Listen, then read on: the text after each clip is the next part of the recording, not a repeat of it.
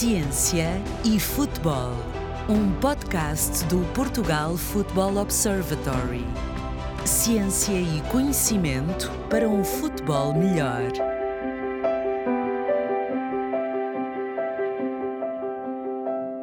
Muito bem-vindos ao primeiro episódio do podcast Ciência e Futebol do Portugal Football Observatory deste ano de 2022. Este podcast vai no seu 33 episódio e tem como convidado hoje Sérgio Maurício Querido. Ele é preparador e recuperador físico, tendo já trabalhado na Primeira Liga ao serviço do Gil Vicente durante a época anterior.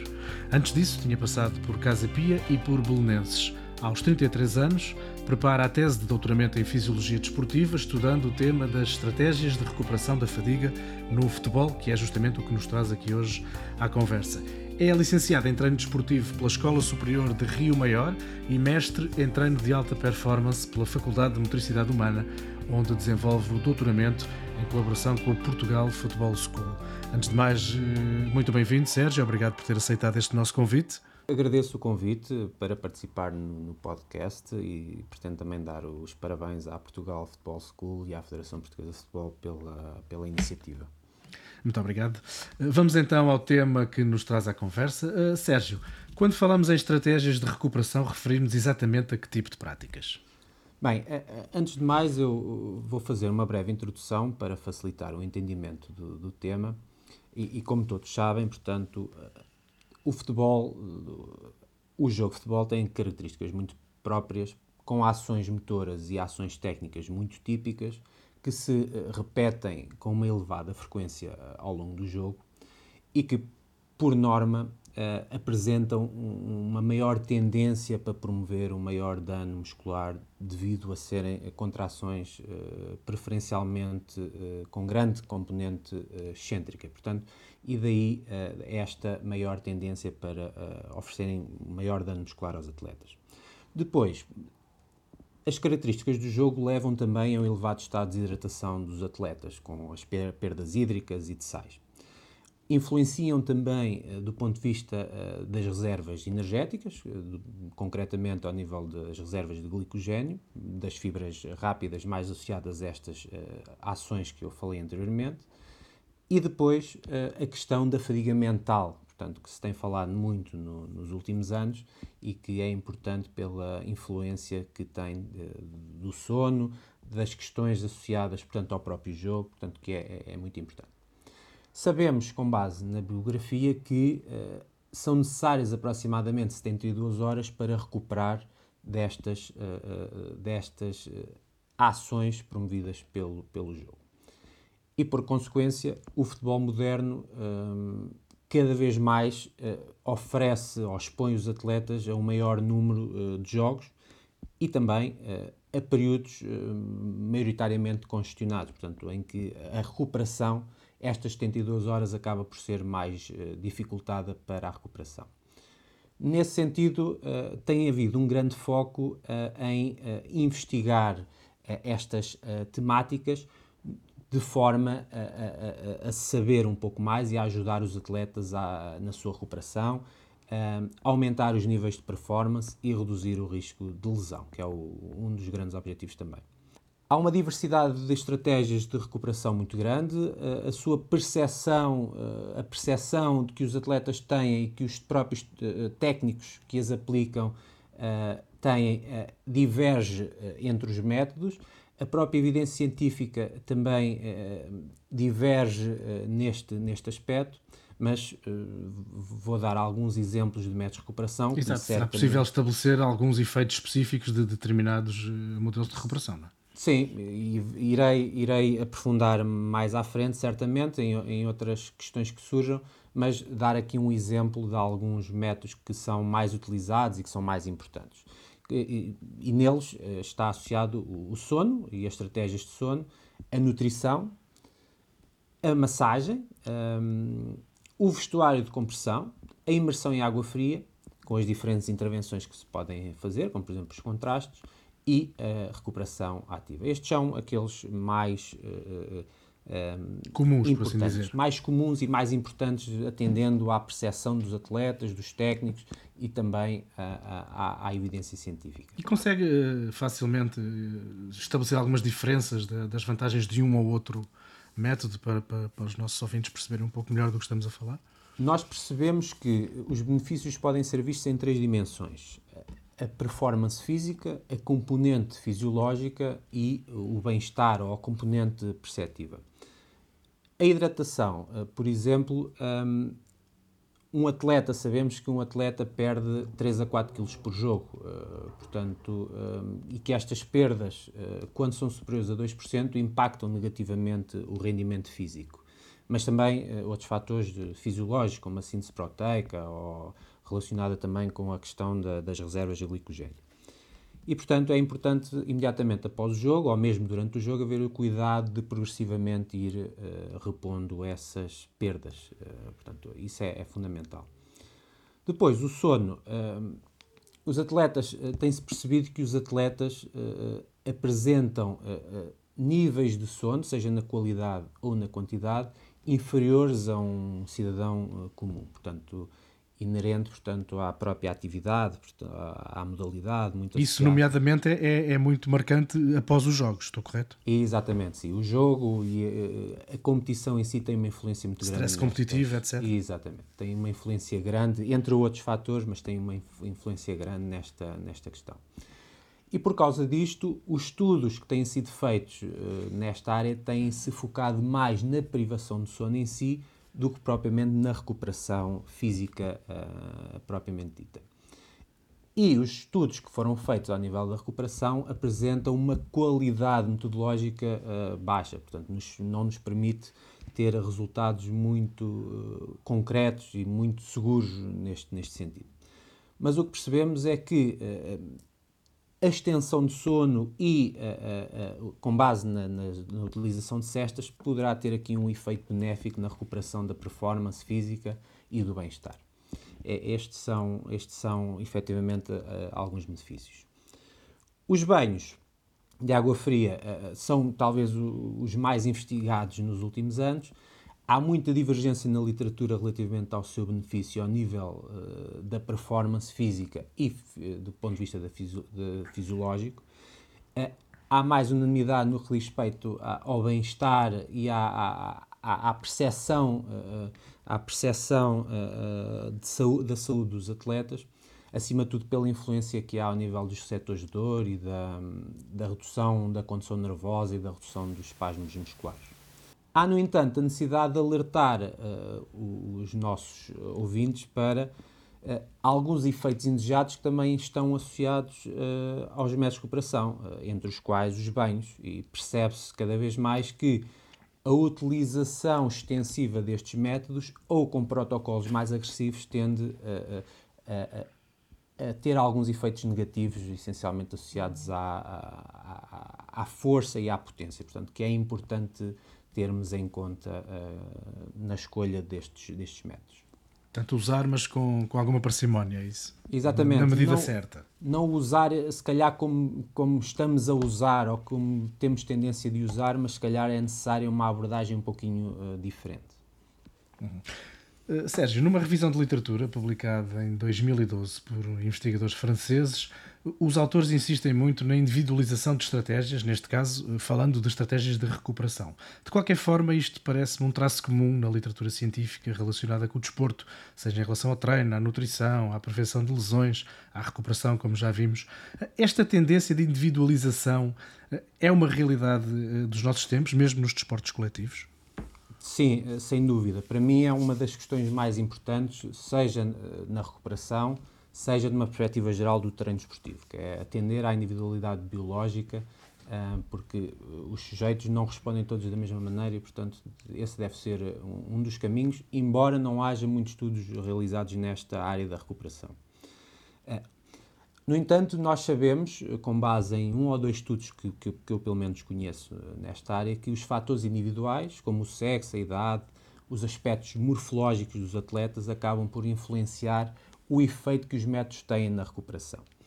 E dando, pegando no exemplo dos banhos de água fria que, que falámos anteriormente, percebe-se que existe uma influência uh, na forma como uh, a exposição ao frio é feita nos tecidos mais profundos e no sistema circulatório em função das características que os sujeitos uh, têm. Para dar um exemplo para ser visualmente mais fácil de compreender, atletas com áreas de superfícies maiores ou uh, com massa gorda mais aumentada tendem a precisar de mais tempo imersos do que atletas com áreas de superfície menor ou com menor massa, massa gorda.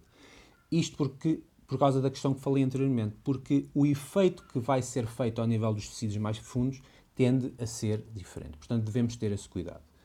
Na nutrição, isso já é feito há muitos anos com uh, a optimização da, das doses em função do peso corporal, portanto, que é uma, algo que é muito mais prático e fácil de compreender. Mas há outro, quando se fala de recuperação, há outra questão que é importante, que é a própria crença dos atletas eh, sobre os métodos de recuperação que estão a usar. Como vimos anteriormente, se há uma grande tendência para um, ehm, haver um benefício ao nível de, da percepção de bem-estar do atleta, nós temos também que envolvê-los no sentido de todos os métodos que lhes estamos a aplicar, eles sentirem-se bem a fazê-los. Porque se não se sentirem bem a fazê-los por algum motivo, esta questão poderá impactar todos os potenciais efeitos que os métodos acabam por, por ter. Portanto, é algo que é uh, importante ter, de se ter em conta. Em julho de 2021, eh, o Sérgio publicou, juntamente com outros investigadores, alguns deles da Portugal Football School, um estudo que visou a elaboração de um questionário tipo para avaliação destas estratégias de recuperação. Pode, pode falar-nos um pouco sobre esse trabalho? Nós, como princípio, uh, começámos por fazer uma pergunta metodológica que era quais são as práticas de recuperação em Portugal. Pronto, esta foi a base. E depois percebemos que não havia nenhum instrumento, nenhum questionário escrito em português que nos permitisse um, responder a esta questão. E então partimos para eh, a criação de uma ferramenta que um, nos desse esta resposta, mas acima de tudo tínhamos a, a, certeza, com base também em outros exemplos, que fazer uma, uma ferramenta só por si não nos garantia que uh, a resposta que nós queríamos era dada. Portanto, e daí uh, iniciámos um processo de validação, que, que, que culminou depois no, no, no artigo que, que, referiu, que envolveu o desenvolver do, do, próprio questionário. Recorremos a expertos nas áreas das ciências, das ciências do desporto e da medicina desportiva para darem o parecer de validação sobre as questões, garantir que aquele questionário avaliava aquilo que nós pretendíamos avaliar e depois fizemos uma outra validação com uh, treinadores, com background académico, com características idênticas, portanto, à população em que nós queríamos aplicar este questionário e perguntámos a aceitabilidade e a relevância das, de todas as perguntas para uh, percebermos se havia necessidade de ajustar alguma coisa. Por fim, uh, testámos a reprodutibilidade do questionário, isto é, se em, em condições idênticas em momentos diferentes, com uma semana, uma, duas semanas de, de diferença, se estas respostas entre estes treinadores eram consistentes. E em todo este processo uh, obtivemos uma validação e uma reprodutibilidade com, com valores bons a muito bons, que nos deu uma segurança para avançarmos para a fase seguinte. E esta, e esta fase, no fundo, é, eh, seria, diria um leigo, a implementação da ferramenta. Este questionário está a ser implementado? Vai ser implementado? Já foi?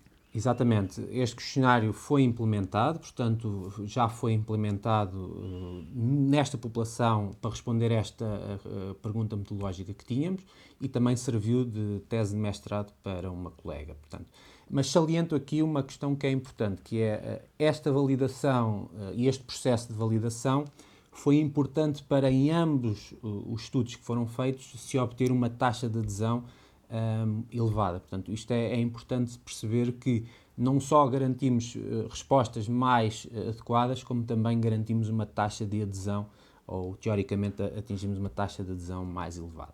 Isso terá a ver com o facto de ser user-friendly, ser eh, relativamente Ser, fácil de preencher? Exatamente, porque vai, vai de encontro também àquilo que são as expectativas de quem responde e de uma, eh, de uma forma eventualmente mais uh, fácil de compreender uh, o, o, objetivo. Pronto, essencialmente isso. Tem conhecimento de outros modelos de questionário eh, que estejam a ser desenvolvidos ou que possam vir a ser desenvolvidos nestas áreas? Eu sei que nesta área tem-se desenvolvido algum, alguns questionários. Um, em português, eh, este naturalmente foi o único, porque era uma população muito, muito concreta, e para estas perguntas que nós queríamos responder também não há muitos outros questionários com, uh, com esta. Okay. Então não se tratou sequer de uma adaptação de algum que já existisse no estrangeiro e que, que vocês tivessem vertido? Não, foi mesmo uma criação de, de raiz. Há um artigo seu que está, segundo julgo saber, em processo de publicação, que consiste precisamente no questionário a clubes de elite sobre a recuperação do esforço competitivo. Era deste estudo que falava há pouco, que foi realizado em 2020. Foi nele que utilizaram este questionário? Exatamente, foi construído única e exclusivamente para fazer resposta, para dar resposta a, esta, a estas perguntas. O artigo uh, foi, foi já aceito pelo International Journal of Sports Physiology and Performance e estamos a aguardar, portanto, a sua divulgação, uh, acima de tudo. Podemos já falar um pouco sobre as conclusões desse trabalho, Sérgio? Sim, claro. Esperamos pela publicação. Muito bem, eh, pelo que sei, incidem muito sobre diferenças nas estratégias de recuperação utilizadas, consoante se joga em casa ou fora, tendo em conta diferentes períodos também de recuperação. Eh, quais são as principais conclusões que tirou deste trabalho? Que tiraram? Efetivamente, nós procuramos perceber, eh, em primeiro lugar, de que forma é que eh, estes métodos eram utilizados uh, nos três, eh, em três períodos de, diferentes após o jogo, imediatamente após 12 a 24 e 24 a 72 horas, e depois procurámos perceber se uh, em casa ou fora havia diferenças desta aplicação. Em primeiro lugar, concluímos que os responsáveis pelos métodos de recuperação em Portugal atribuem uma importância máxima à utilização dos métodos para recuperar os atletas e eh, eh, há uma associação entre eh, a importância, a, a, ordem de importância que é dada aos métodos e a sua aplicação, a ordem da aplicação na prática. Isto é, não há nenhum fator que influencie esta aplicação, o que é positivo e que não era, que, que, em outros estudos se mostrava um, pouco, um pouco diferente. Depois percebemos que a nutrição e o sono são os métodos mais implementados, com igual frequência às 12 a 20, em, nos três períodos, na prática, independentemente de ser jogo em casa ou fora. O mesmo se verifica na imersão em água fria, mas apenas nos jogos em casa.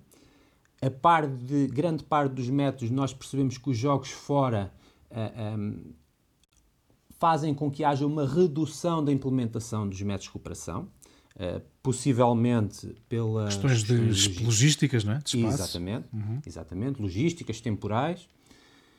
E depois percebemos também que há métodos como a recuperação ativa, a massagem, o alongamento e a imersão em água fria nos jogos fora, em, em particular nos jogos fora, que tendem a ser utilizados mais tarde no processo de recuperação preferencialmente das 24 às 72 horas e não naquele período entre o imediatamente após e as 24 horas, como, como, como Era isso que, que lhe ia pedir para especificar. Há pouco falou dos três períodos, portanto estamos a falar entre o pós-match imediato e as 12 horas, as 12 e as 24 e um terceiro período entre as 24 e as 72, é assim? Exatamente, exatamente. Foi isto que eh, nós percebemos, que este, estes métodos acabavam por ser utilizados mais tardiamente neste processo de recuperação. Um, preferencialmente encostados entre as 48 e as 72 horas. Um, e, e, é interessante efetivamente percebermos uh, isto porque dá-nos uma noção da necessidade de periodizar este, estes métodos e não aplicá-los como eventualmente eles estariam a ser aplicados no, no, nos últimos anos. No entanto, não há muita investigação nesta área da periodização dos métodos de recuperação e, portanto, carece aqui de mais eh, desenvolvimento do ponto de vista científico. Mais investigação. Neste artigo, eh, que está praticamente para ser publicado, vocês apontam também a necessidade justamente de melhorar práticas após os jogos fora. É mais premente do que nos jogos em casa. O que é que pode ser feito? Acima de tudo, isso é, é feito uh, com base no que a ciência nos tem dito, que é há uma tendência para os jogos fora apresentarem uma maior exigência física e mental uh, aos atletas, por ação dos constrangimentos do próprio jogo, ou mesmo pela questão das viagens e influência que tem na privação de sono, mas pelo contrário, como uh, vimos anteriormente, há, há, métodos que tendem a ser utilizados uh, com menos frequência uh, nos jogos fora. Portanto, o que acaba por ser uh, um contrassenso se pusermos estas duas questões em cima da mesa. Como questões muito práticas, em primeiro lugar, é, é importante percebermos isto para estarmos despertos para esta questão, para depois qualquer pessoa no seu contexto conseguir arranjar estratégias. Mas uh, algumas estratégias que se podem ter na prática é, por, por, exemplo, a utilização das banheiras portáteis para a imersão em água fria, uh, insufláveis, a utilização de marquesas portáteis para a questão da, das massagens, ou até a utilização de tecnologias uh, que podem ser utilizadas na própria viagem e que muitas vezes não é um investimento do próprio clube e, e já são os, os próprios atletas a, a, a, ter as suas próprias, que é a utilização de vestuário de compressão ou de aparelhos de criocompressão. Portanto, estamos a falar aqui essencialmente de ações naquele período imediatamente após o jogo e até às 12 horas. Exatamente, porque foi aí que nós sentimos preferencialmente a redução comparativamente aos jogos em casa. Jogos em casa. E possivelmente é, é, é, aí que está a maior janela de oportunidade. Portanto, daí ser uh, importante, se calhar, optimizar uh, algumas questões. Uh, Sérgio, a recuperação ativa e os banhos de gelo são apontados no trabalho como práticas que não são sempre utilizadas da forma considerada cientificamente correta. Sem querer especificar em relação a estes dois métodos, pergunto-lhe se este é um problema comum da aplicação prática da teoria no futebol, da teoria científica no futebol. Sente isso? Sente que há dificuldades é. na aplicação das teorias? É um, é um fator importante, e este em concreto é um fator importante de estudo, eh, porque nem sempre a teoria responde às necessidades da prática, e pelo contrário, uh, por outro lado, a prática por si também não é suficiente uh, sem o apoio da teoria para uh, entender alguns mecanismos. Portanto, tem que haver aqui uma simbiose entre as duas partes para haver uma resposta, uma resposta mais, mais objetiva e, e, e fidedigna. aquilo que nós percebemos é que havia métodos, neste caso a recuperação ativa e o, os banhos, que são aplicados com uma grande, ou eram aplicados, segundo aquele estudo, com uma grande frequência embora a evidência científica não seja tão uh, unânime neste aspecto, portanto, não mostre tantos benefícios assim. Na, no, no, caso da recuperação ativa, os benefícios não têm sido demonstrados em nenhum uh, dos três uh, pilares que eu já falei, de, das três abordagens que eu falei anteriormente. Nos banhos de água fria, parece que a utilização extensiva naqueles três períodos após o jogo poderá oferecer mais efeitos negativos do que positivos. Portanto, daí de ser necessário haver um certo cuidado uh, neste sentido.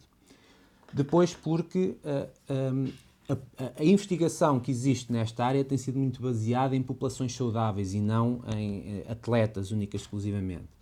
Isto leva a muita heterogeneidade e muita inconsistência nos dados. Então, o que nós fizemos foi, na sequência deste estudo e destas questões que também levantámos, realizar uma revisão sistemática com atribuição de níveis de recomendação, com base nos cinco métodos mais utilizados: sono, nutrição, imersão em água fria, recuperação ativa e massagens, aplicado ou incluindo apenas artigos com futebolistas e uh, atletas de modalidades coletivas. E, portanto, nós uh, realizamos este, uh, este estudo, está praticamente fechado, vai ser publicado na próxima semana, mas posso avançar que do ponto de vista da recuperação ativa, verificámos que efetivamente uh, não apresenta benefícios e no caso da, da imersão em água fria apresenta benefícios apenas do ponto de vista do bem-estar e não do ponto de vista fisiológico ou do ponto de vista uh, físico. Portanto, Nem sequer esta... a prevenção de lesões. Eh, Nós não entramos muito pela questão da prevenção de lesão, mais na questão da recuperação em si. É uhum. algo que poderá ser uh, avaliado mais tarde, mas uh, para já o que percebemos é que a abordagem uh, do ponto de vista, uh, do ponto de vista da ciência é uma abordagem que nos, que nos carece depois algum cuidado na forma como aplicamos estes métodos. Há outras vantagens de os aplicar, mesmo que do ponto de vista da bibliografia não, não seja tão consistente, mas pronto, mas obriga-nos a ter algum cuidado na forma como os aplicamos. E a própria questão da percepção pode ser importante, ou seja, eh, não havendo um grande benefício, mas podendo também não haver um prejuízo, o facto da percepção em relação ao procedimento ser boa eh, faz com que justifique entrar numa banheira de, água de, de gelo?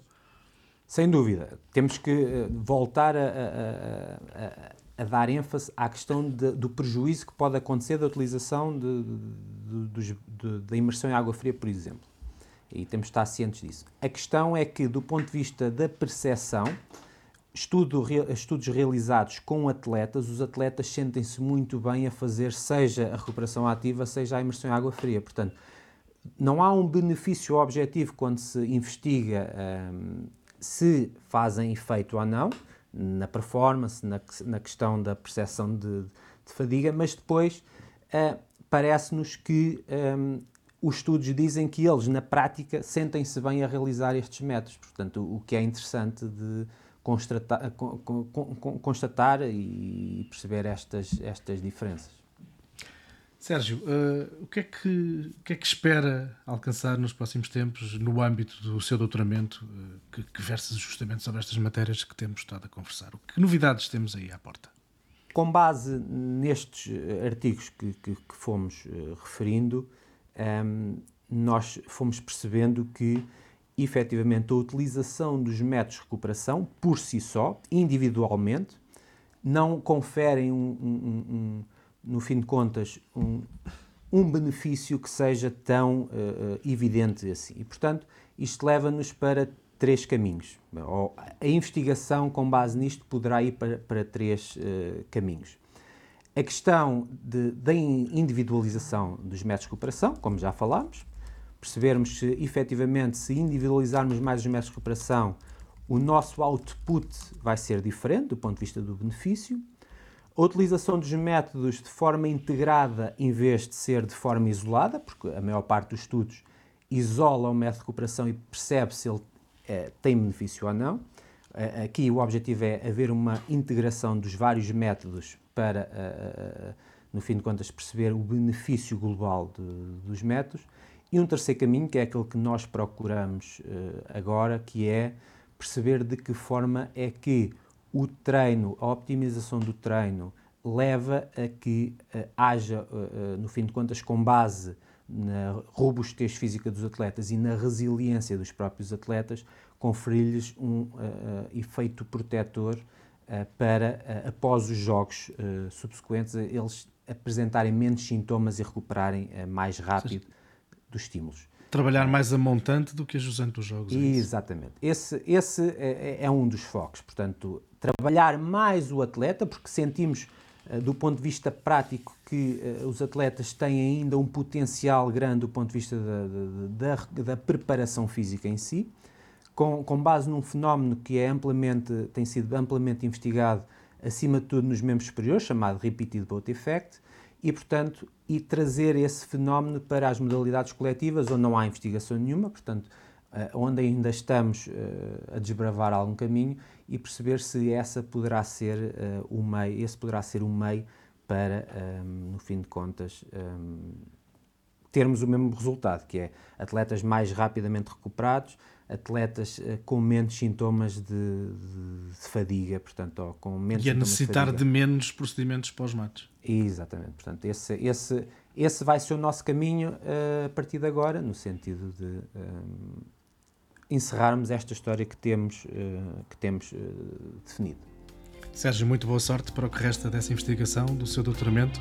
Agradeço muito, em nome da Portugal Football School, da Portugal Football Observatory, estes esclarecimentos eh, sobre este tema das estratégias de recuperação. Muito obrigado eu, mais uma vez. Foi um gosto. Foi a conversa com Sérgio Querido. Eh, voltaremos em breve para falar eh, mais sobre ciência, mais sobre futebol. Meu nome é Alexandre Pereira. Até breve. Ciência e futebol um podcast do Portugal Football Observatory. Ciência e conhecimento para um futebol melhor.